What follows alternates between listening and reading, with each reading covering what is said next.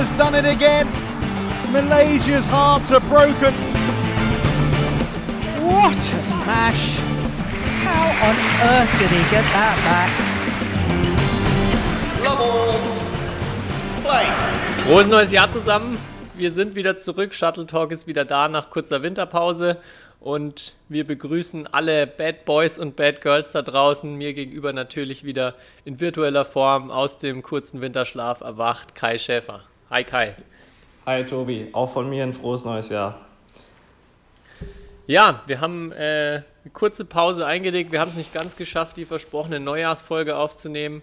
Ähm, dafür wollen wir jetzt hier noch die äh, Woche eine kleine Folge zwischenschieben mit einem äh, Ausblick auf das anstehende Badminton-Jahr 2020. Haben aber auch noch viele Sachen von den letzten Folgen zum Aufgreifen, zum Beispiel äh, das Gewinnspiel, das du ja auf Instagram gepostet hast, wo es um die Sex, Drugs und Badminton-Shirts ging. Ähm, dann haben wir Aufreger der Woche, wir haben fünf Fragen, wir haben, oh, wir haben noch Zeitspielmöglichkeiten, also Tipps für euer, Taktiktipps für euer Spiel, wie ihr besser Zeit schinden könnt, viel, ähm, viel Sachen, die noch anstehen ja, ich freue mich, äh, dass wir uns wieder in dieser Form sehen und fangen mal, würde ich sagen, direkt mal an. Oder hast du noch irgendwelche akuten Weihnachtsgeschichten oder Winterferiengeschichten, Kai? Mm, also ich habe eine Geschichte oder ich bin jetzt, meine Familie sind, die sind ist stolzer Besitzer eines, ähm, eines neuen Buches. Und zwar oh, Federball? Mein, Nein, noch besser. Ähm, mein Vater hat ähm, ein Geschenk von einem sehr guten Freund von ihm bekommen. Und mhm. dann stand nur auf dem Umschlag, ja, dass es ähm, aufgrund einer Empfehlung von eines sehr begabten äh, Literaturkritikers, ich glaube, damit bin ich gemeint, ähm, und wir haben tatsächlich äh, das Buch Stromausfall beim Cybersex bekommen. Oh, genial.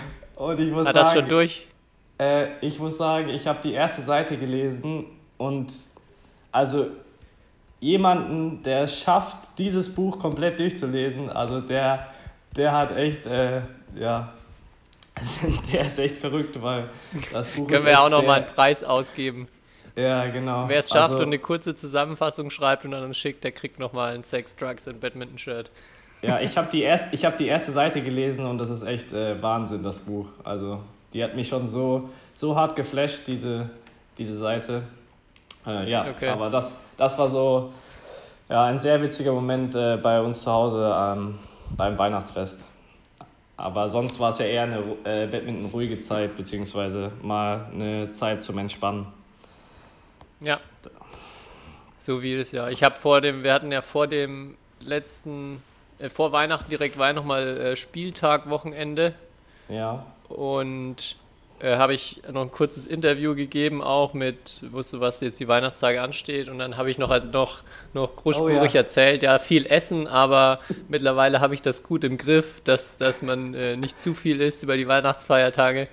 Da habe ich, glaube ich, ein bisschen zu viel versprochen. ist dann doch an den Feiertagen etwas ausgeartet. Und ja, ich bin jetzt auch wieder seit, seit drei Tagen zurück in der Halle, um äh, wieder in Form zu kommen selbst so eine Woche kann einen dann schon äh, nochmal einen guten, guten Schritt zurückwerfen, wie ich äh, festgestellt habe. Weißt du, wie man dieses Phänomen nennt? Das hat einen inoffiziellen Namen, also in meiner Welt. Okay, nee, weiß ich nicht. Das, das ist das ähm, Jan-Ulrich-Phänomen. Weil jedes, okay. Mal, jedes Mal früher, wenn, ich war ja früher großer Tour de France oder Jan-Ulrich-Fan und jedes Mal, wenn irgendwie kam im Januar ein Bericht in der Zeitung, dass Jan Ulrich um 20 Kilo Übergewicht hatte über den Winter. Und dann war immer die Überschrift, schafft er es noch rechtzeitig fit zu werden bis zur Tour de France.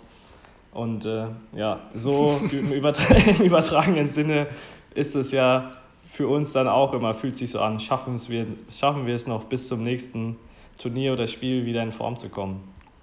Wobei ja, die Pause ja jetzt nicht, nicht so lang war und wir keine 20 Kilo Übergewicht haben. Also davon gehe ich mal aus.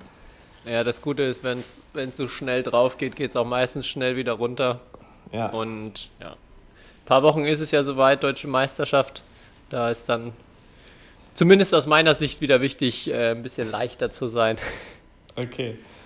Hast du bis dahin noch, hast du bis dahin noch was jetzt an Wettkämpfen?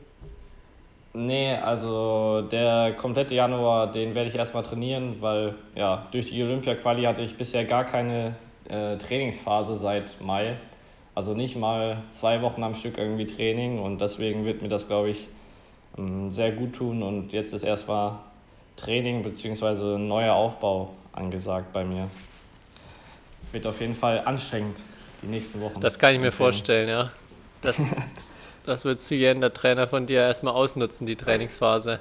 Genau. Ähm, genau. du, du meintest auch, oder hast vorgeschlagen, wir machen so einen kleinen Jahresausblick. Ähm, natürlich Ja. so das große Thema 2020 Olympia, aber du hast, äh, denke ich, noch ein paar andere Sachen, ähm, die 2020 sehr spannend werden können, ein paar Highlights, wo du teilweise auch sicher, äh, sicher selber mit am Start bist. Was sind so die Sachen, die für, wo, wo du dich 2020 am meisten drauf freust als Badminton-Spieler oder Badminton-Fan?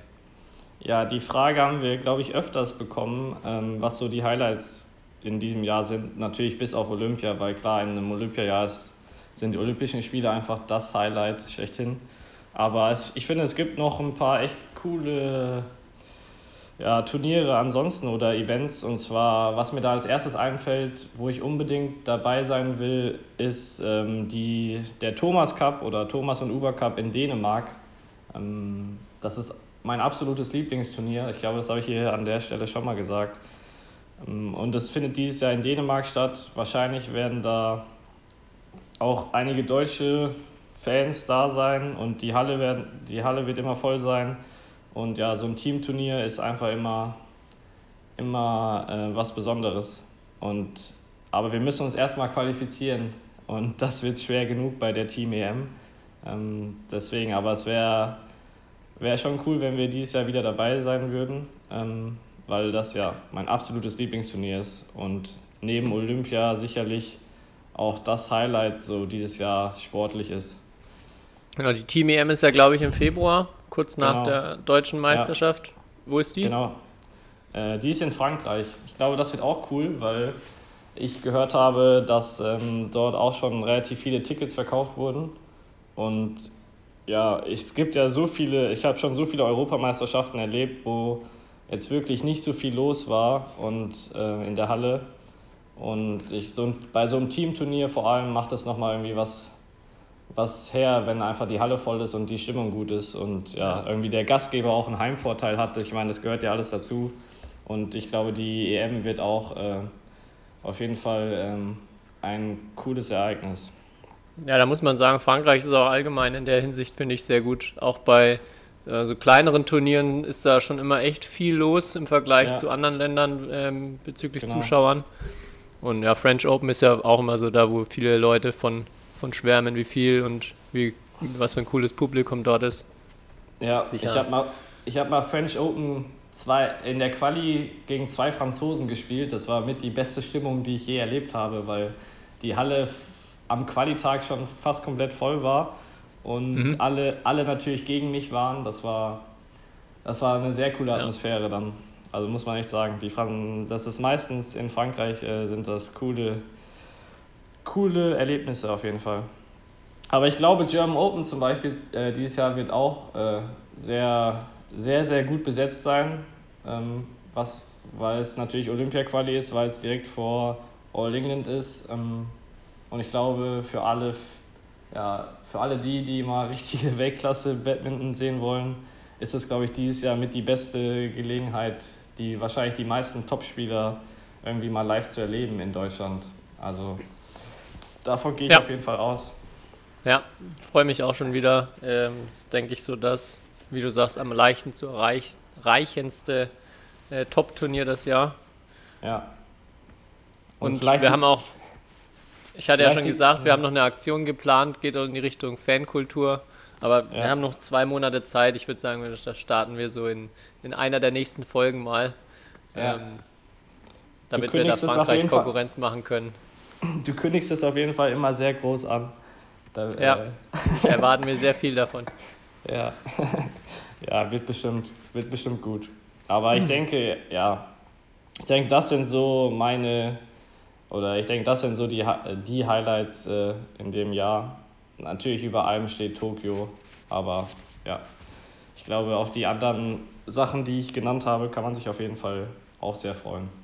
Ja. Welche Spieler hättest du jetzt, wenn wir nochmal kurz über den absoluten Weltklassebereich sprechen, so im Fokus auf wen schaust du ganz besonders das Jahr? Hast du da jemanden, auf den du gespannt bist? Ja, ich bin auf jeden Fall gespannt, ob Kento Momota das so seinen Lauf bis äh, Tokio weiter durchzieht. Also ob er wirklich so als unschlagbar ähm, A in diesem Jahr immer noch bleibt und B dann auch bei den Olympischen Spielen mit dem Druck vor heimischem Publikum ähm, auch sich den Titel holt. Da bin ich sehr gespannt. Also ja. ist natürlich auch meine Disziplin Herren Einzel, deswegen ist, ja. das, für, ist das für mich am, am interessantesten. Hast, hast du da. Bei, hast, ja. ja. also generell die ganzen, die ganzen Top-Favoriten und so ist, ist schon sehr spannend. Wir hatten auch oft schon Damen-Einzel, was glaube ich so das offenste Moment ist. Was ich ja. ganz interessant finde, was ich gestern gelesen habe, äh, ich finde, es gibt einen extrem coolen Spieler aus Korea im Moment, Seo, der Doppel-Mix-Spieler. Ja. Der sowohl im Mix als auch im Doppel in den Top 10 der Welt ist. Und der hat, da gibt es jetzt einen, ja, so einen kleinen, oder was heißt einen kleinen, so einen Skandal, dass er irgendwie bei zwei Teams in Korea unterschrieben hat als Spieler. Was irgendwie vor ein paar Jahren schon mal bei einer Dame passiert ist. Keine Ahnung wie und warum sowas passieren kann, aber das ist natürlich verboten und jetzt äh, wird er eventuell vom Nationalteam ausgeschlossen. Wobei die Frage jetzt natürlich ist, das ist der einzige Top 20 Spieler im Doppel und der einzige, glaube ich, Top 30 Spieler im Mix sogar für Korea. Also der, eigentlich der einzige, der bei Olympia dabei sein kann oder der auf jeden Fall dabei wäre und Chancen auch hat. Ob man den jetzt aus dem Nationalteam schmeißt oder was da rauskommt, hatte ich gestern nur einen kurzen Artikel drüber gelesen. Und ja, wer den mal, also ich finde, der ist auch wieder sehr spektakulär und cool zum Angucken. So ein Thema Doppelmixed. Ja. Mal schauen, was da passiert. Aber man kennt das ja von asiatischen Verbänden, dass sie da teilweise auch echt rigoros handeln. Also kenne ich ja nur den Fall Momota, muss man da ja nur nennen. Genau. Der dann einfach mal für ein Jahr nicht spielen durfte. ja, in dem Artikel stand, wurde. dass er äh, irgendwie, er hat erst bei einem einen Verein unterschrieben, dann bei einem anderen. Und dann hat aber der, der zweite Verein irgendwie so ein Statement veröffentlicht, dass er äh, gar nicht bei dem anderen, bei dem ersten Verein unterschreiben wollte oder gar nicht wusste, dass er da jetzt unterschrieben hat. Also es klang sehr dubios alles und ich kann, kann, mir jetzt nur so vorstellen, so vorstellen, so ja, ja, hier unterschreiben Sie mal für, für keine Ahnung, die Reparatur hier. Und dann hat er in Wirklichkeit gerade seinen Jahresvertrag unterschrieben bei einem, bei so einem äh, ja, Company Club. Ja, spannend. Ich bin mal, ich bin mal gespannt, was da noch bei, Raum, bei rumkommt. Dazu hat er und dann noch, noch fünf Versicherungen abgeschlossen und äh, einen Fernseher gekauft. Das ganze Jamba-Spar-Abo mit dazu. ja. Ähm, und dann habe ich noch was gelesen. Ähm, Viktor Axelsen hat äh, sich zum Neujahr nochmal gemeldet zu äh, ein ja. bisschen die in den Weltverband kritisiert. Er muss unseren Podcast gehört haben, glaube ich, weil er hat ja auch angesprochen, er möchte gern mehr Turniertage, damit keine Spiele mehr so spät stattfinden. Und ich glaube auch. Ja. Aber ja, Viktor Axelsen, ja, da äh, gibt es immer Diskussionen, weil es gibt ja auch die Athletenkommission bei BWF, also sozusagen mhm. im Weltverband sozusagen der Vertreter für alle Spieler, die sich sozusagen für die, ja, für die Spieler einsetzen, für die Rechte, für ja, die Bedingungen, ähm, dass sie sich verbessern. Und ja, da gibt es auch so ein paar Diskussionen, weil halt Axelsen das meistens halt erstmal über die Medien sozusagen transportiert oder halt irgendwelche Posts raushaut, die, wo meistens ja natürlich viel Wahres dabei ist.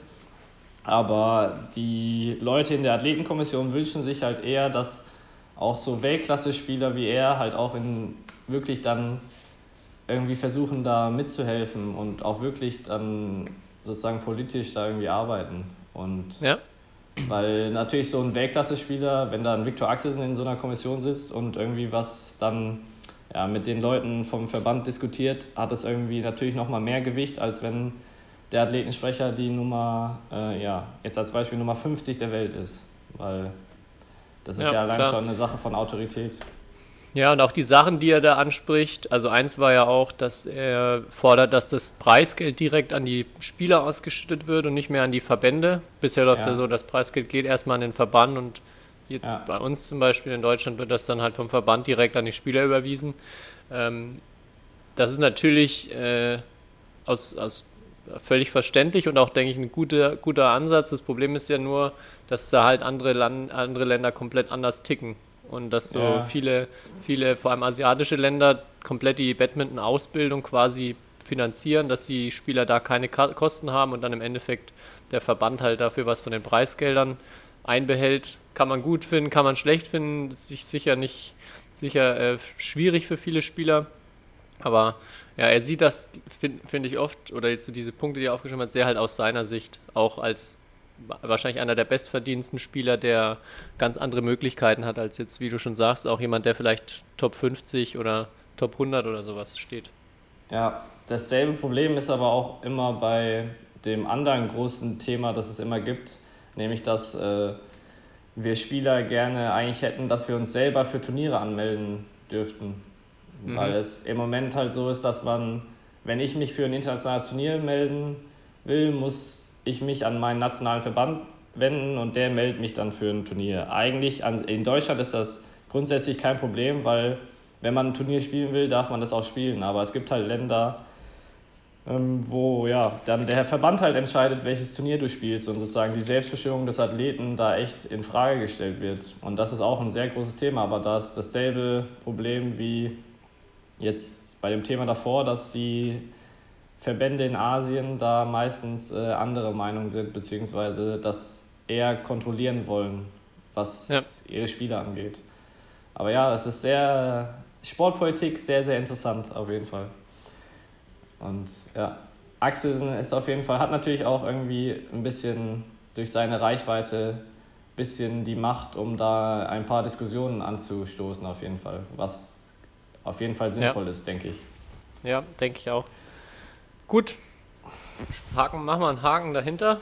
Ja. Ich habe dich gar nicht oh. gefragt, hast du Neujahresvorsätze für 2020? uh, ah, ja, nicht so richtig. Eigentlich. Du? Außer, nee, dass du jetzt dein Weihnachtsessen abtrainieren willst. ja, das ist hat nichts mit neu, also das ja. fällt immer zufällig halt auf das Datum, aber nee, ich finde Neujahresvorsätze scheiße. Ich finde, ja. man, man sollte sich jederzeit irgendwie Vorsätze und Ziele stecken und nehmen und das ist so ziemlich, ja. ja. Also, warum nur an diesem, an diesem einen Tag? Ja, sehe ich ähnlich, sehe ich ähnlich. Deswegen habe ich auch eigentlich keine. Ähm, aber ich, bevor wir es vergessen, ich muss noch, oder wir müssen noch das Gewinnspiel ähm, auflösen von unserer letzten, äh, von Instagram. Da hatten wir nämlich gefragt, wie viele Kilometer ich geflogen bin zu meinen jeweiligen Turnieren im, im ganzen Jahr 2019. Und da gab es sehr interessante Antworten. Teilweise waren die Antworten sowas wie 2000 Kilometer. Das war, würde ich sagen, etwas zu wenig. Aber ähm, ja, die richtige Antwort ähm, ist auf jeden Fall äh, 143.800 Kilometer bin ich geflogen. Wie viel nochmal? 143.800 Kilometer. Unge also ja. ungefähr, ich habe das natürlich so Luftlinie ähm, berechnet. Aber es gab jemanden, der hat, glaube ich, oder die, die beste Antwort war 150.000. Ähm, und ja, da haben wir gesagt, die Person kriegt ein Sex, Drugs and Badminton Shirt äh, von uns ausgeliefert. Aber Jawohl. Ja, Wer ist das? Man, Name? Äh, Darf man glaub, das sagen? Ja, oder? Ja, ich denke schon. Ähm, das ist Fabian Lautner. Alles klar. Dann geht das Herzlich, Shirt raus. Herzlichen Glückwunsch. Jo. Ähm, Hast du meine Antwort auch bekommen? Deine Antwort habe ich auch bekommen, aber die, die, äh, die sollte ich, glaube ich, hier lieber nicht nennen. Das ist, äh, da muss ich kurz, kurz erzählen. Hat jetzt gar nichts mit Batman zu tun, aber es gibt eine hervorragende Szene bei SpongeBob Schwammkopf, wo Spongebob und Patrick in so eine Matratzenfabrik reinkommen und an den Seiten äh, liegen ungefähr Milliarden von Matratzen aufeinander und dann sagt SpongeBob zu Patrick so, wow Patrick, was denkst du nur, wie viele Matratzen das sind? Patrick schaut sich so fünfmal links, rechts um. Fünf. Wow, fünf. Daher mein, mein Einsendungsvorschlag fünf. Ja, Äh, war, ja, war wer so, knapp als daneben. kleiner Videotipp abseits von Batman schaut mal, sucht mal SpongeBob Matratze. Ja, aber das bedeutet, ich bin über, über dreieinhalb Mal um die Welt geflogen, weil der Äquator hat ja 40.000 Kilometer. Also Wahnsinn. richtig krass. Ja. Aber so Flu Flüge und ja, ist natürlich nicht, nicht immer, oder dieses ganze Reiserei ist natürlich nicht immer auch so umweltfreundlich, aber vielleicht äh, können wir oder ist das ein Thema für die nächste Folge, äh, um nicht zu viel zu verraten. Ja, das ist, glaube ich, ein sehr, sehr guter Punkt. Da bin ich sehr gespannt, wenn du das Thema nochmal aufgreifst in der nächsten Folge. Ja, ich auch. Jo, Gut. Wir wollten noch ähm, über Zeitspiel, ein Auf Oh ja. also, ach ja, Aufreger. Das, das hatte ich vor längerem schon mal äh, mir aufgeschrieben, hatte ich wieder vergessen. Das ist schon ein bisschen her, aber würde ich gerne auch mal mit dir drüber sprechen.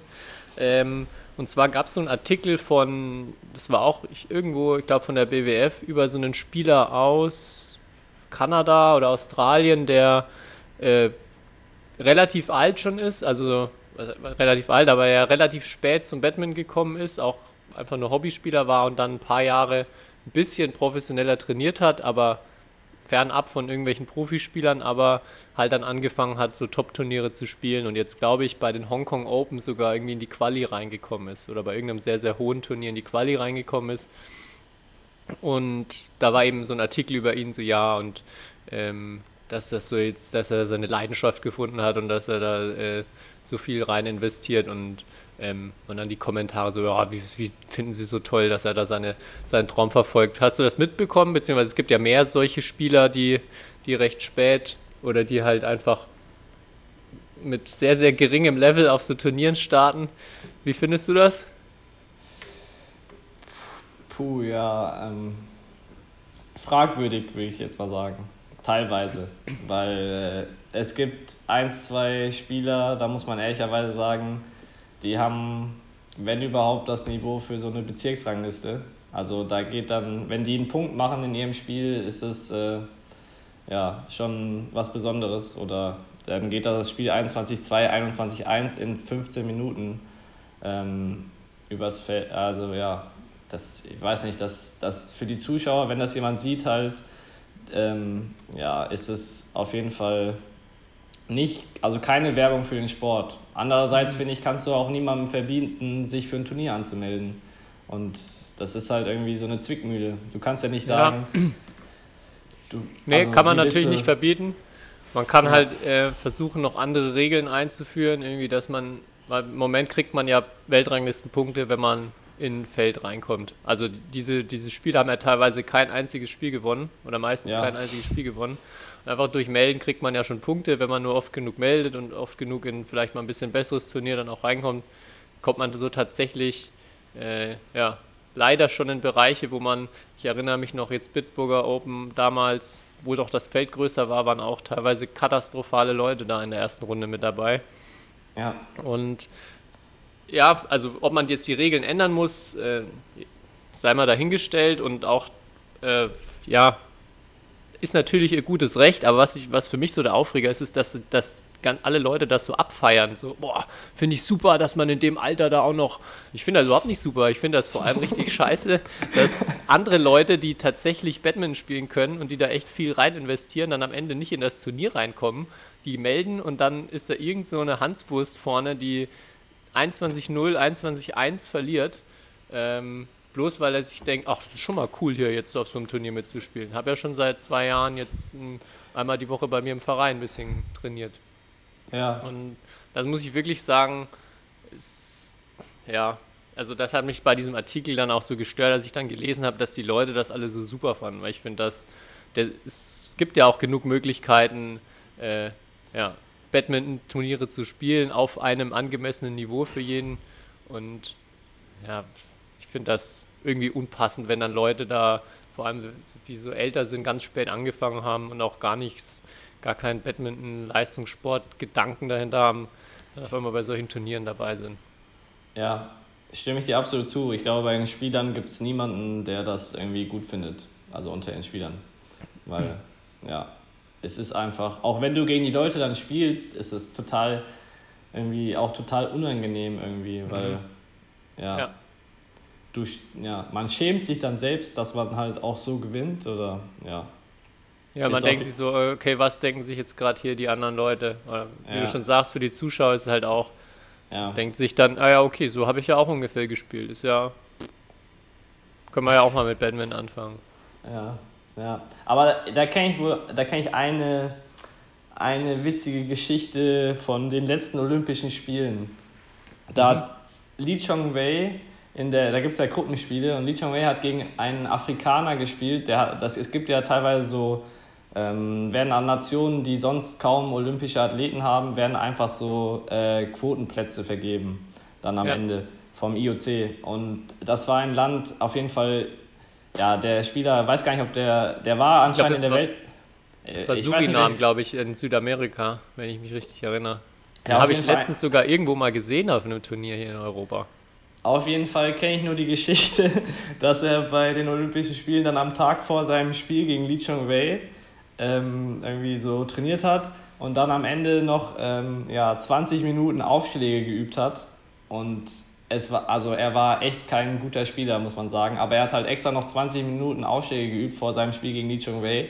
Und jetzt rate mal, wie viele Aufschläge er in dem Spiel gemacht hat gegen Li Chongwei. Ich, ich glaube fünf. Ja, so ungefähr. Also er hat, glaube ich, zu eins. Sind wir wieder bei der Spongebob-Antwort. genau, also ja, das ist auf jeden Fall eine äh, amüsante Geschichte, dass er extra Aufschläge geübt hat, die jetzt vielleicht im Spiel gegen Li Chongwei nicht so wichtig waren. Ja. Und ja, das ist ja, das ist, ja, da, da muss ich jetzt denken, bei, äh, bei, bei so Spielern, die eigentlich nicht das Niveau haben für den sportlichen Wettbewerb. Ja. Ja, gut, da ist nochmal was anderes und auch, ja, natürlich, auch der ist ja. Ist was anderes. Und der ist auch, äh, also wie gesagt, ich habe den vor kurzem mal gesehen, der hat, ist auch vom Level auch was ganz anderes als die Leute, die ich da meine. Da gibt es ja wirklich, ja. es gibt einen, der war vorletztes Jahr in Saarbrücken, der ist, glaube ich, 60 oder so. Und er ja. hat wirklich gegen andere Spieler, die nicht gut sind, zu 1 und zu 0 oder zu 1 und zu 2 verloren. Ja. Und gegen Li Chongwei, wenn man da jetzt bei Olympia zu 2 und zu 3 oder was auch immer verliert, dann äh, sagt das noch nicht so viel darüber aus, ob man jetzt äh, richtig, richtig schlecht ist, aber ja. Ja, na klar. Ich habe da andere Spieler noch im Blick, die, die sowas machen. Und, ja, gut. Mein, mein Aufreger, den ich noch loswerden wollte, der ist schon ein bisschen, ein bisschen älter, der Artikel, auf den ich mich da beziehe. Okay. Ja, dann wollen wir mit den mit was Witzigem weitermachen oder mit ein paar Praxistipps und noch ein paar Tipps raushauen, ähm, wie man sich Pausen ergattern kann während eines Spiels, beziehungsweise wie man, mhm. den, Gegner, wie man den Gegner richtig nerven kann. Ja. Was hast du für Ideen von unseren Zuschauern bekommen? Oh, da waren eigentlich die meisten Klassiker so dabei wie ja hinschmeißen und danach wischen oder Ball hinterm Rücken kaputt, ähm, kaputt machen oder mhm. ja nochmal also die Schuhe binden. Aber ich glaube, wir beide kennen da auch jemanden, der hat, ähm, der hat uns da schon mal eine Liste geschickt, ähm, die sehr kreativ war. Und ich glaube, da können wir noch ein paar Tipps geben fürs neue Jahr jetzt, damit ihr in den nächsten Spielen ähm, ein paar mehr Skills auf Lager habt.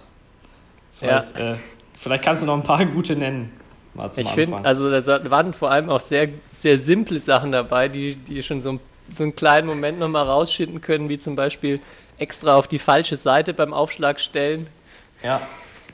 Immer, immer gut. Also das habe ich äh, auch selbst schon mal oder habe ich selbst schon mal angewandt, dieses, äh, diese Taktik. Immer gut. Dann natürlich den Ball begutachten, dann so die Federn, Federn erstmal gerade ziehen und dann doch wechseln wollen, den Ball.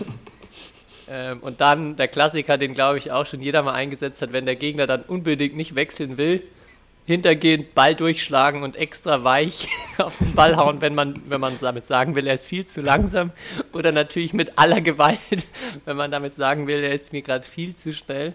Also Ja. auch absoluter Klassiker, wenn man hier nochmal eine Pause holen, äh, rausholen will. Ja, die, die Taktik geht ja leider nicht mehr auf internationalen Turnieren, weil da wird ja morgens von einem Spieler, die werden die Bälle durchgeschlagen und dann darf man ja nicht wechseln. Also Ja, das ist echt, äh, da muss man teilweise, teilweise sind die Bälle viel zu schnell, aber man darf halt nicht die Geschwindigkeit wechseln. Das ist sehr genau. interessant bei Knicken gibt es auch nicht. Nee. Aber es sind ja, es soll ja jetzt hier für Genau. jedermann praktische Genau. Tipps dabei sein. Was Ja. anderes, was ich auch noch sehr gut fand, ähm, das geht auf den meisten internationalen Turnieren auch nicht, aber sonst glaube ich, kann da, können da viele auch ein Lied von singen. Einfach den Aufschlag absichtlich gegen die Decke machen. Oh, oder ja. wenn irgendwo ein Basketballkorb oder ein paar Ringe rumhängen. Da, da habe ich äh, schon auch ein paar Geschichten, meistens von Spielerinnen gehört, die, die, die diese Taktik irgendwie, weil sie im Darm einzeln einen hohen Aufschlag machen, äh, sehr oft angewandt haben. Aber ich, ich kenne die Geschichte, dass eine, eine Spielerin sogar ja, sechsmal hintereinander gegen die Decke gehauen hat, bis ihre gut. Gegnerin so genervt war. Äh, ja, immer gut. Deswegen, flache Hallen haben nicht immer einen Nachteil. Ja, ich glaube, das Gefühl, die Japanerinnen versuchen es manchmal trotzdem an die Deckenhalle zu kommen. Unser Trainer, unser Trainer sagt immer, die, die japanischen Spielerinnen, die, die, bei denen ist der Aufschlag erst dann gut, wenn der Ball vorne so ein bisschen Eis an der Spitze hat, wenn er wieder runterkommt hinten. Ja. Gut, was, was haben wir noch? Ja, so ans Handtuch. Äh, Was ich Naja, natürlich mega.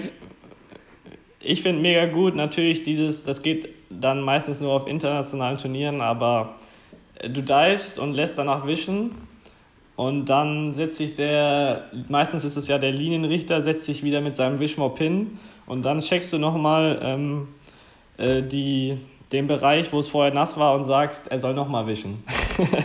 finde ich Ja. immer gut, weil, ja. ja. Ich habe einen hatte ich bisher, das letzte Mal, glaube ich, schon vorgelesen, aber den finde ich immer noch episch. Unbemerkt mit dem einen Schuh den anderen Schnürsenkel aufmachen. Also das, das habe ich schon vergessen wieder, aber das muss ich jetzt echt mal, echt mal versuchen zu trainieren. Das ist, glaube ich, gar nicht Ja. so einfach. ja, vielleicht jemand da draußen, der das kann, soll ein kurzes Video davon machen und ähm, uns mal zuschicken, damit, Ja. wir, damit wir sehen, wie das so läuft. Ja, also ich hoffe, Gar hat euch jetzt ein paar, paar Ideen gegeben, was, Ja, mal, ein- was ihr mal machen könnt, wenn, wenn ihr den Rhythmus brechen wollt oder ein bisschen eine Pause braucht. Eine Sache ist noch gut, und zwar so Okay. zu tun, als wäre der Schuh kaputt und dann den Schuh ausziehen, erstmal alles so Sohle überprüfen und danach einfach wieder anziehen. Finde ich auch genial. Weil Ja. was, was will der Schiedsrichter machen, wenn du sagst, dein Schuh ist kaputt? Er kann dich ja eigentlich nicht zwingen, weiterzuspielen. Äh, oder, Ich erinnere ja. mich noch in, mein, in einem meiner ersten Jahre, wo ich so im Erwachsenenbereich mitgespielt habe, äh, auch in ein bisschen einer tieferen Liga unten, haben dann auch, das sind schon teilweise sehr, sehr ehrgeizige Leute mit am Start, die dann vor allem, wenn sie dann gegen den sehr Jungen spielen, alles andere als verlieren möchten und dann da auch teilweise sehr lustige Tricks auspacken. Und einer hatte auch mal genau das Ding, dass er, glaube ich, nicht mehr konnte und halt irgendwie die ganze Zeit Pausen nehmen wollte. Und da gibt es natürlich keinen Schiedsrichter und, und nix. Und ähm, ich habe ihm dann immer gesagt, so jetzt weiterspielen, weil er wirklich schon immer sehr lange Pause genommen hat. Und irgendwann hat er dann einfach sein Handtuch genommen. Er ist nicht hingefallen, sondern hat einfach so in den vier Ecken so den Boden ein bisschen gewischt. Und da habe ich gesagt, was ist denn jetzt los? Ich meinte nur, ich putze mein Feld. Das darf ich. Ja, dieser Satz, das darf ich, das ist immer der, der, Ja. das Beste dann noch daran. Mhm. Äh, aber ja. Das da war, da kann ich mich noch sehr gut dran erinnern, ja. Da gibt es bestimmt gute Geschichten von irgendwelchen Gegnern, die irgendwelche Tricks ähm, auf Lager hatten. Also wenn ihr da Ja. irgendwas wisst, immer, immer gerne Nachricht an uns. ja. Gut, du hast Jo. noch fünf Fragen dabei. Ich habe noch fünf Fragen, ja. Und die erste Frage passt eigentlich ganz gut zu dem, äh, passt ganz okay zu dem Thema. Und zwar, stell dir vor, 19 beide im dritten Satz, im wichtigsten Spiel deines Lebens und der Gegner spielt einen Ball, der ist wirklich klar drin. Also Zuschauer klatschen schon für, für deinen Gegner, aber der Schiri gibt ihn aus. Was machst du? Gibst du den Ball rüber oder behältst du ihn? Wichtigsten Spiel meines Lebens. Boah, das Ja. ist echt. Deutsche Meisterschaftsfinale. Boah, das ist echt schwierig. Finde, das hängt auch immer so ein bisschen von dem Spielverlauf ab vorher. Also wie viel wurde sich so, es sind ja öfters mal so Entscheidungen, wo dann der andere einen Ball rübergibt und wenn das, ich könnte mir schon vorstellen, ich habe auch, also vorletztes Jahr hatten wir einmal bei 14 beide in der Bundesliga, hatten wir schon einen Ball für uns gewertet bekommen, haben dann Wiederholung gemacht und dann den Satz verloren, 15, 14. Oh. Ähm, Ja. ja, Ich finde auch. Weil jetzt also, natürlich, jetzt, es fällt jetzt, ist jetzt natürlich einfach zu sagen, klar, den Ball würde ich rübergeben. Er ist, ich habe gesehen, dass er klar drin ist. Ähm, Also ich würde ehrlicherweise das von ein paar Faktoren halt, ab, wie du sagst, abhängig machen. So, was ist vorher passiert? Also gegen wen spiele ich? Weiß ich, dass mein Gegner in derselben Situation das auch machen würde?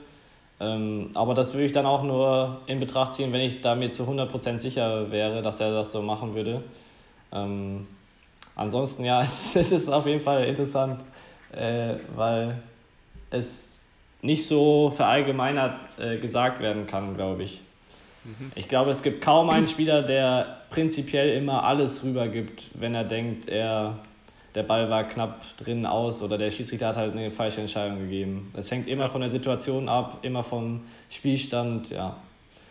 Also was ich, was ich auf jeden Fall sagen könnte, wenn, wenn das ein Spiel ohne Schiedsrichter und Dienrichter und so weiter wäre, würde ich ihn auf jeden Fall rübergeben. Weil, Ja, also, ich finde so dieses, also von sich aus heraus, dieses initiale Bescheißen, obwohl man weiß, Ja. dass, die, dass der Ball anders gelandet ist, das finde ich wirklich furchtbar und geht gar nicht. Und ich glaube auch, dass auf vielen Turnieren es teilweise fairer oder besser zugehen würde, wenn einfach kein Schiri dabei wäre, manchmal. Oder was heißt fairer zugehen, aber dass, glaube ich, es weniger Konflikte und Streitpunkte manchmal geben würde, wenn kein Schiri dabei wäre. Weil oft entsteht genau dieses so, ja, würde er mir den Ball jetzt auch geben, kann ich den jetzt rübergeben? Und also von meiner Ja. Erfahrung gibt es schon sehr viele Spieler auch, die fair sind und die den Ball, die den Ball rübergeben, wenn er drin landet oder wenn er auslandet. Ähm, Klar. ja, aber echt schwierig die Situation, vor allem so mit dem Hintergrund, man weiß nicht, wie das, wie, was davor passiert ist. Ja. Ja. Na gut. Aber ja, vielleicht, ja. Äh, Oder willst du mir jetzt eine definitive Antwort haben? Ja, damit ich es weiß, wenn ich mal gegen Falls wir in. Bielefeld dann spielen im Finale. Genau, Dass genau. du Bescheid weißt, ob du an die Linie spielen darfst oder nicht. Bei 19 beide. Nein, wir hoffen ja erstmal, dass der Schiedsrichter richtig entscheidet. Und so oft, also dass er wirklich so klare Fehlentscheidungen macht, ähm, selten. Aber ich, bei unserem letzten Bundesligaspiel hatten wir auch so zwei Situationen, dass, ähm, ja, ich glaube, in einem Einzel war das so, dass Aufschlag hinten im Aus war. Schiedsrichter gibt ihn halt gut, aber er war halt, alle haben gesehen, dass er aus war. Ja, die Spielerin hat auch das Signal bekommen, dass er aus war und hat dann aus Fairness halt den nächsten Ball ins Netz gespielt oder den nächsten Aufschlag. Das kommt, das kommt echt öfter mal vor, dass wirklich so Fairplay-Aktionen, weil wenn du mit Schiedsrichter spielst und der entscheidet, manche Schiedsrichter sagen ja auch, ja nee, ich entscheide, also was ich sage stimmt, obwohl sich alle 900 äh, Menschen in der Halle ähm, sicher sind, dass äh, die Entscheidung falsch ist, ähm, dann ist das immer eine gute, gute Lösung dafür. Den nächsten Aufschlag einfach richtig offensichtlich ins Netz, damit der Schiedsrichter noch weniger Autorität danach hat. immer gut. Ja. Naja, also dann zweite Frage. Ähm, Habe ich so gedacht. Ähm, was ist so das Match, an das du dich so sofort erinnern musst, was du so gesehen hast, also von an Welt, Weltklasse-Spiel? Was denkst du, war das beste Spiel, was du bisher gesehen hast? Oder das, in deinen Augen das beste Spiel aller Zeiten? Oder das spannendste? Oder Beste Spiel aller Zeiten. Hast du da irgendein Spiel im Kopf? Ja, es, also es, was als erstes irgendwie in meinen Kopf kommt, sind halt so die Lindan Li Chongwei Finals. Mhm. Ich finde, also das, das, wo ich eigentlich am erst, als erstes dran denke, das war, glaube ich, 2011 in London die WM. Ja, hätte ich jetzt auch gesagt, direkt, ja. Das war, da waren auch wirklich in der Verlängerung im dritten Satz dann noch so unfassbar geile Ballwechsel dabei. Und ja. also das war. Ja, Olympia war auch extrem spannend im Jahr drauf, aber ich irgendwie das, das WM-Finale habe ich noch mehr im Kopf. Ja, ja, da hatte ja auch Lee Chong-Wei, glaube ich, zwei Satz, äh, Matchbälle am Ende. Und ich glaube, Ja. einen, einen hat äh, Lin dann auf jeden Fall mit so einem Netzroller abgewehrt oder hat einen Netzroller gespielt. Ähm, ja, das ist, das ist auf jeden Fall auch das Spiel, was so, als ich es damals geschaut habe, was ich irgendwie am, am spannendsten und aufregendsten fand. So. Die, die beiden haben schon, also diese Spiele von den beiden haben irgendwie halt auch irgendwie was Besonderes, ne? Ich finde, Ja. so als einzelner Moment finde ich das bei, beim letzten Olympia, wo Lee Chong auch schon drei Matchspiele hat, erst im Halbfinale. Stimmt, Und dann glaube ich ja. den dritten, wo, äh, wo Lindan vorne den Ball runterspielen will, dann wird er überspielt und man denkt eigentlich schon, okay, ist auf jeden Fall vorbei. Und dann Oh kommt ja. er dann nochmal irgendwie ran und gewinnt den Ballwechsel am Ende und äh, stellt auf 20 beide. Das war, glaube ich, so der, der krasseste Moment, den ich jemals live bei einem Spiel gesehen habe, wo ich mir dachte, das kann, kann doch gar nicht sein, was hier gerade passiert. Ja, aber so das, die beiden haben schon viele besondere Momente. Und Ja. ich, da würde ich, denke ich, auf jeden Fall eins von den Spielen von denen nehmen. Ja. Gibt es auch noch auf YouTube, also wenn man sich anschauen will. Ich habe es extra nochmal gecheckt. Zum Beispiel das WM-Finale habe ich mir vorhin nochmal, ähm, als ich mir die Frage ausgedacht habe, angeschaut. Äh, sehr, sehr coole Endphase auf jeden Fall. Ja. Ähm, okay, Frage 3. Ähm, mal was ganz anderes. Und zwar, bei welcher Sportart kannst du es überhaupt nicht verstehen, dass sie populärer ist als Badminton? Also was ist so die Sportart, wo du denkst, das kann nicht sein, dass Badminton nicht populärer ist oder nicht beliebter ist als diese Sportart?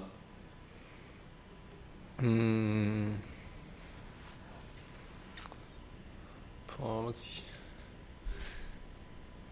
Also natürlich erstmal fast jede, die populärer ist, kann ich nicht ganz verstehen, aber Richtig. zu welcher Sportart ich so gar nichts abgewinnen kann.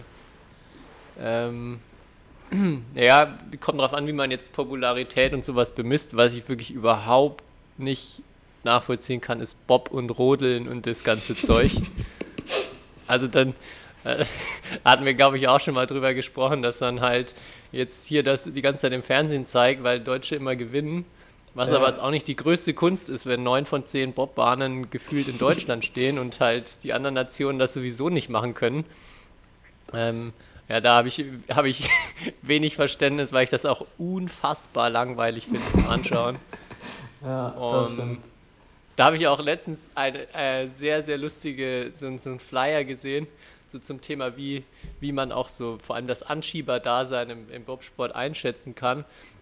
Stand da irgendwie, du bist zwischen 16 und 24 Jahren, ähm, bist sportbegeistert, suchst einen Adrenalinkick und hättest mal Lust, der nächste Star bei den Olympischen Spielen zu werden, dann melde dich.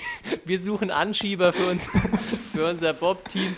Weil das waren wirklich so, erstmal so auf diesem Ding standen so Anforderungen, die glaube ich auf bestimmt 60, 70 Prozent aller Leute zutreffen, die in diesem Alters, Alters, in der Altersrange sind.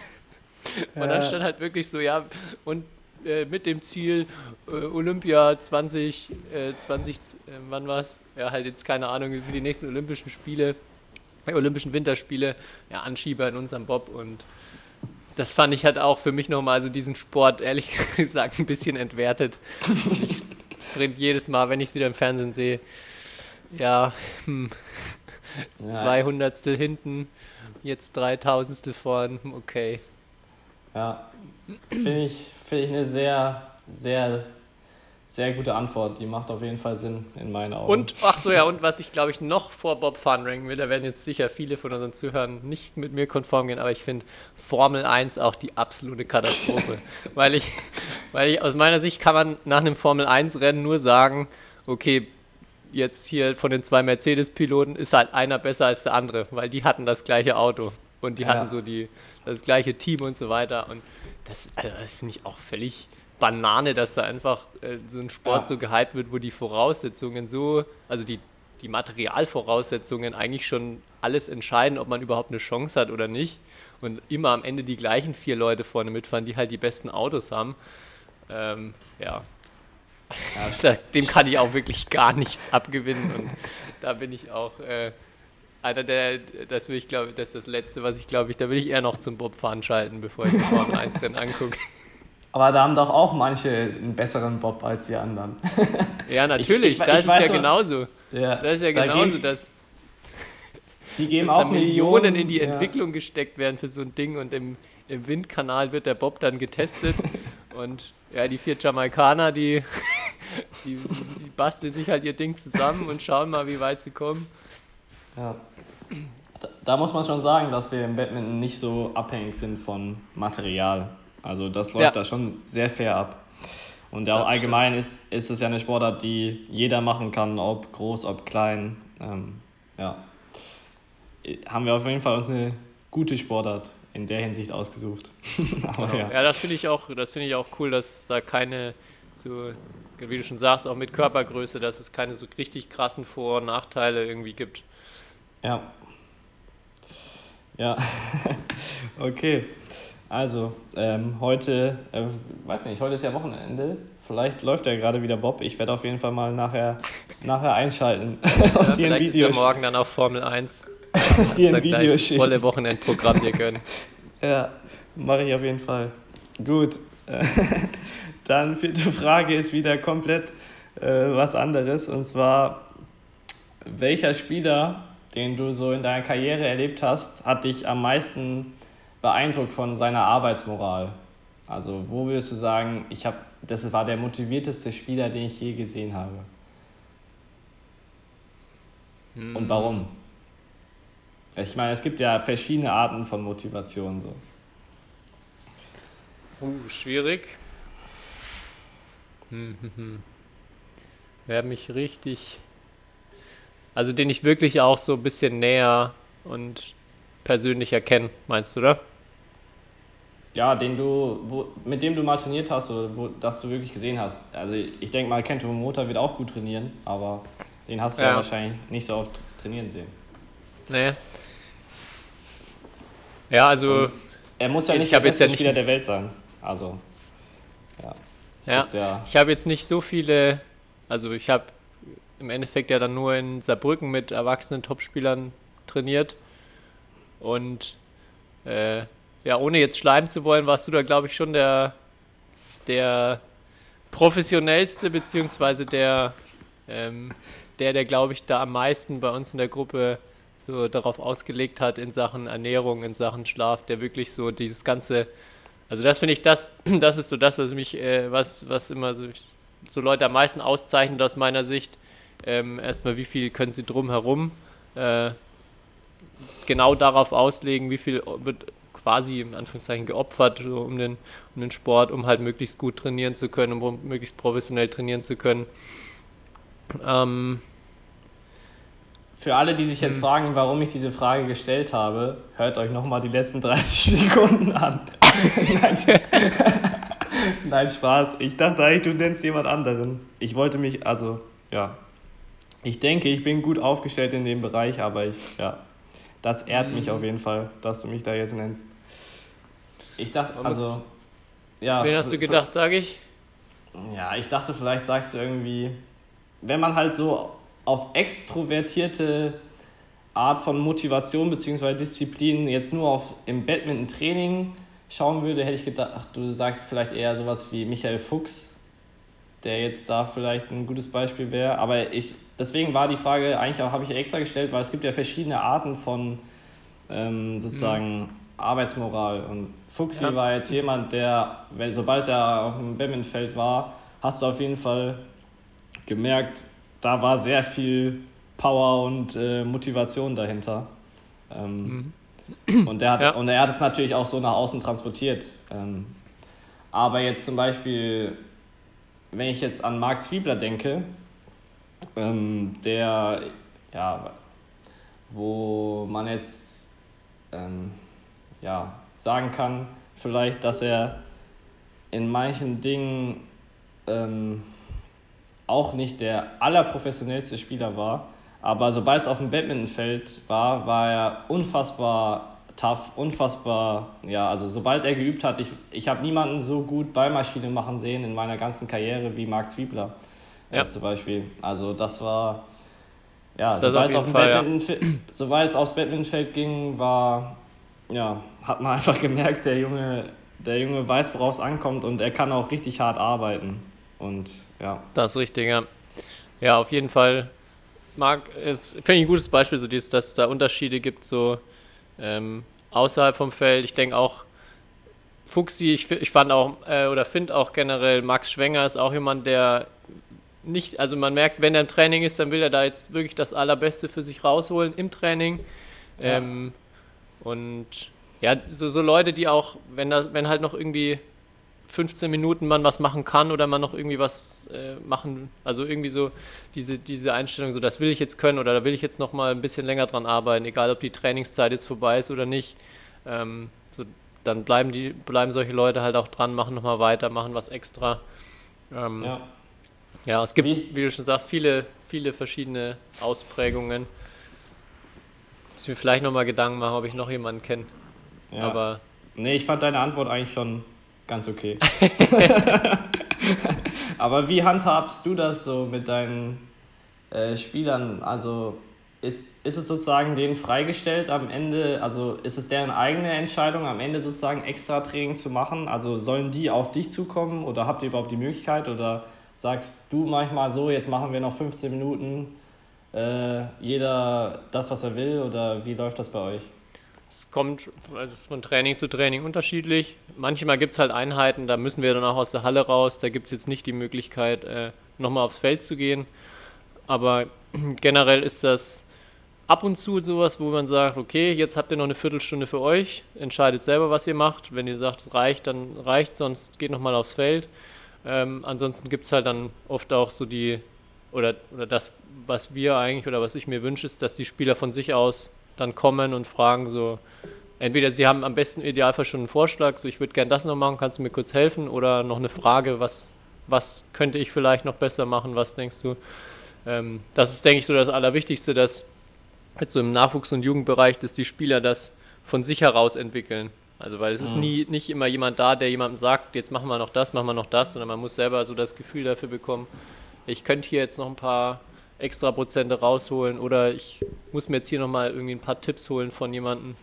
Ähm, genau, also das, das denke ich ganz wichtig, dass man da so diese Eigeninitiative auch lernt und Ja, es ist auch, glaube ich, für den Erwachsenenbereich ganz wichtig, weil dann irgendwann in unserem System jetzt in Deutschland, ähm, ja, wo du jetzt keinen Privattrainer oder wo die Spieler jetzt eigentlich keinen Privattrainer haben, der jetzt nur eins zu eins dich betreut, ähm, ist es total wichtig zu wissen, was will ich trainieren und selber zu, auch zu, äh, zu entscheiden, woran will ich jetzt noch arbeiten. Und so dieses auch ja, das zu lernen ist äh, kein zu unterschätzender Faktor auf jeden Fall. Ja. Und da kann man natürlich nicht oft äh, früh genug anfangen. Ja. Ja. Ich denke, so viel dazu. Eigentlich habe ich noch eine fünfte Frage, aber da ist mir ein bisschen die Idee ausgegangen. Aber passt eigentlich zum Thema Training. Und zwar, was ist denn deine absolute Lieblingsübung als Coach und als Spieler?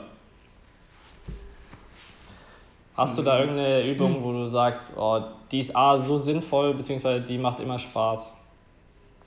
Ich finde ich find echt Korea-Übungen, die wir ja jede Woche mal eine komplette Einheit immer gemacht haben, sehr, sehr geil. Sowohl als, also die ich sowohl als Spieler gerne gemacht habe, als auch als Ja. Trainer. Ja. Vielleicht kurz Erklärung, man fängt immer einen Ballwechsel an 2 gegen 1 und nach einer gewissen Anzahl an Kontakten geht dann einer von den Zweien vom Feld und man spielt den Ballwechsel auf, also als Punkt aus. Und es geht so vor allem darum, erstmal zu lernen, geduldig zu bleiben, erstmal den Ball 7, 8, 9, 10 Mal reinzuspielen, bevor man wirklich dann nochmal vielleicht versucht, das Tempo anzuziehen oder einen Punkt zu machen. Und äh, ja, genau, also die, die Favorite-Übung, glaube ich, auch von unserem, eben, von unserem Trainer in Saarbrücken damals oder jetzt von dir in Mülheim von Cyen. Ja, Und wa was mich auch nochmal bestätigt hat, wie klasse die Übung ist, ist, dass äh, Lars Uhre, der ehemalige dänische Nationaltrainer, bei der World Coaching Conference mehr oder weniger genau dieses Prinzip auch vorgestellt hat. Und auch nochmal so ein paar Möglichkeiten, wie man das variieren kann. Ähm, Ja.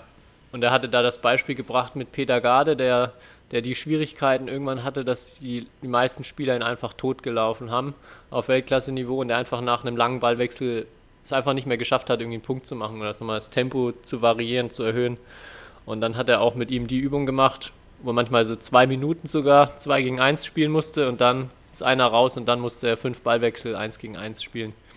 Und ja, ich finde, das ist wirklich eine, eine geniale Übung, weil es vor allem auch mir immer Spaß gemacht hat, weil es halt nicht so dieses auf Zeit trocken üben ist, sondern man hat immer so ein Ziel vor Augen. Man spielt dann auch immer oft einen geilen Ballwechsel am Ende noch. Und ja, alles dabei. Taktik, Technik, Ausdauer. Ja, gute Übung. Sehr, sehr gute Übung. Auf jeden Fall. Deine auch oder hast du einen anderen Favorite? Die ist auf jeden Fall bei meinen Favoriten, aber ich glaube, mein absoluter Favorit ist Abwehrübung. 2 gegen 1 hintereinander? Ja, nee, 2 gegen 1 und es geht los mit, ähm, beide stehen am Netz, neu, also du machst, fängst eigentlich mit Neutralisieren an, also die setzen dich unter Druck und irgendwann spielst du dann einen hohen Ball und dann wird es zur Abwehrübung. Also sozusagen, mhm. dass du so einen, diesen Mix hast aus Neutralisieren bzw. Abwehr. Ähm, und wenn die Übung gut klappt, das Zuspiel gut ist, man selber sich gut fühlt, finde ich beste Gefühl, ähm, weil du nur hinterher rennst ähm, und dann irgendwie noch in die Abwehr dich irgendwie sliden, schmeißen musst, was auch immer. Ähm, ist auf jeden Fall meine, glaube ich, meine Lieblingsübung, ja. Aber machen wir im Moment, glaube ich, auch nicht so oft. Deswegen sollte ich mal wieder okay. mit meinem Trainer drüber reden, dass wir die öfters machen vielleicht. Muss ja was Besonderes bleiben. Genau, ja. Aber das waren meine fünf Fragen und ich glaube, wir haben auch schon wieder ähm, ja. genug Sich zeitlich geredet. jetzt dann doch wieder gezogen, ja. Ja, eine, Wahnsinn, kurze, eine kurze Folge. Ja, wie immer, ganz kurz. Gut, wir hatten, was so ja, ich hatte es am ganzen Anfang ähm, in der Anmoderation gesagt, der Name, äh, weil Namensvorschläge kamen relativ wenige, nur äh, wie man, wie wir jetzt, wenn wir von unseren Zuhörern sprechen, wie wir sie und äh, wie wir sie denn nennen sollen. Daher waren wir jetzt erstmal bei Bad Boys and Bad Girls ähm, hängen geblieben, dass wir das als jetzt euer Namen nehmen. Wenn ihr aber noch bessere Vorschläge habt, dann gerne auch nochmal eine Einsendung an uns Name der Zuhörer. Aufgabe nochmal bis zum nächsten Mal. Bis zum ja, Donnerstag kommt dann schon die nächste ganz spezielle Folge. Ja, ganz speziell. Ja, also seid gespannt. Das ist wieder was Besonderes, was wir für euch mit, äh, für euch ähm, geplant haben. Und ja, genau, wir wollen dann nochmal über die 170.000 Kilometer sprechen, die, die Kai im letzten Jahr um die Erde geflogen ist. Ja, oh Gott, oh Gott. Ich bin gespannt. Aber ja, ich freue mich drauf. Und. Ja. Jo. Gut, dann soweit von mir. Das Abschlusswort überlasse ich natürlich wieder Kai. ja, wir brauchen noch einen Folgennamen. Ich sollte dich, ich sollte dich dran erinnern. Scheiße. Ja gut, dann kann ich dir noch nicht das letzte Wort geben. Wir brauchen noch einen Folgennamen. Was wäre denn gut? Worüber haben wir denn gesprochen? Irgendwas mit Bob und Formel 1 fände ich gut. ja. Ist aber auch schwer. Könnt's ja besser als jedes Formel 1 Rennen oder besser als jede Bobfahrt. okay. Es darf nicht zu lang okay. sein, glaube ich, sonst, aber besser als jede Bobfahrt, glaube ich, passt, passt ganz gut noch in den Folgennamen rein. Okay, dann gib mir das letzte Wort, dann sage ich das. So, besser als jede Bobfahrt, das war's von meiner Seite aus. Kai Schäfer, letzte Wort geht an dich. Ja, sehr guter ähm, Folgentitel und ich hoffe, ihr hört uns noch fleißig weiter zu in diesem Jahr und wir sehen uns dann oder wir hören uns nächsten Donnerstag. Und eine Sache muss ich noch erzählen. Jetzt am letzten Bundesligaspieltag wurde ich wieder fünfmal als du Podcaster ähm, ja, begrüßt, weil ich das ja einmal hier erwähnt habe, dass, dass das äh, ganz cool ist. Äh, und die Leute fangen jetzt sogar an, damit mich zu ärgern immer wieder gerne, weil das bedeutet ja, dass ihr, dass ihr unseren Podcast hört. Und ja, könnt euch ruhig auch euren Vereinskollegen und so von uns erzählen, bisschen Werbung für uns machen. Schadet nie. Also, ciao. Ciao.